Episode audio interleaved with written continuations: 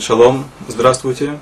Мы поговорим сегодня о некоторых законах, связанных э, с канун Песах.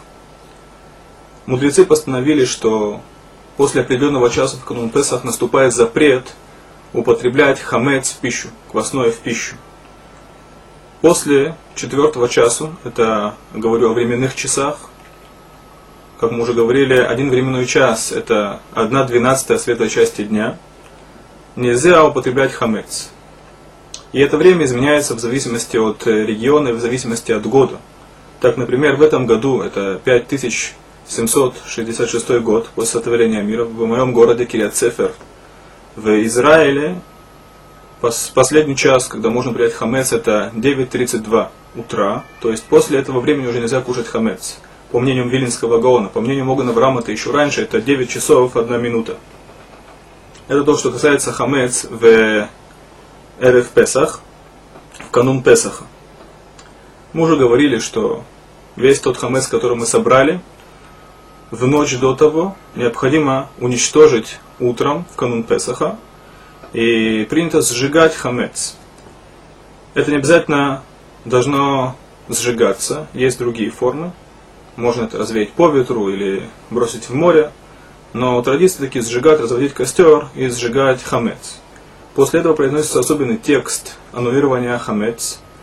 Мы уже произносили этот текст с вечера, но есть особый текст окончательного аннулирования, который говорится утром.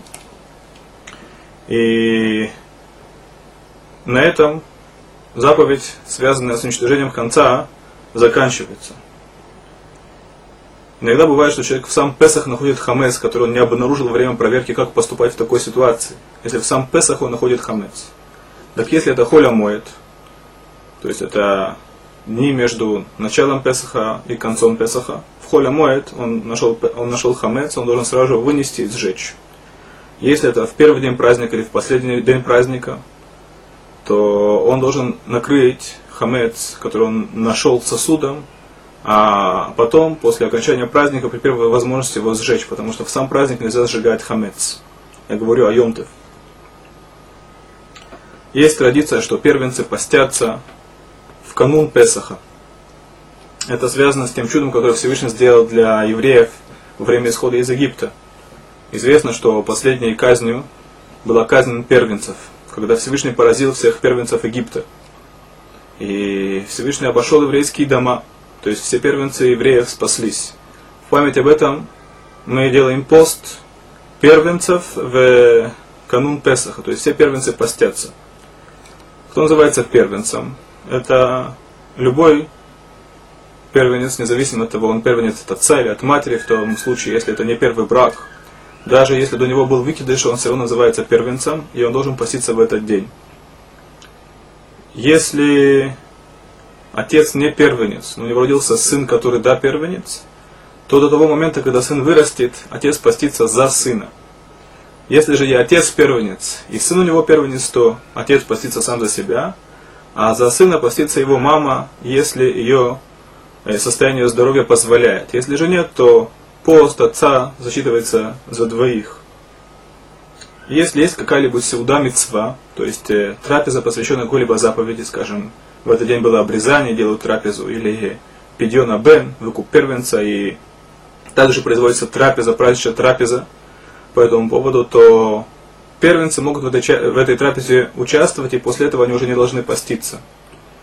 Поэтому есть те, которые делают сьюм масехат, окончание трактата Талмуда, поэтому по этому поводу также устраивается сеудат мецва.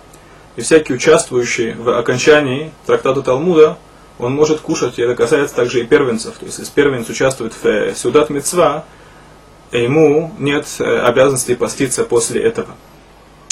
Опять же, это касается только тех, которые участвовали непосредственно в Сил Масех, это в окончании трактата. Если он успел только на трапезу, посвященную ей, он не может в ней участвовать.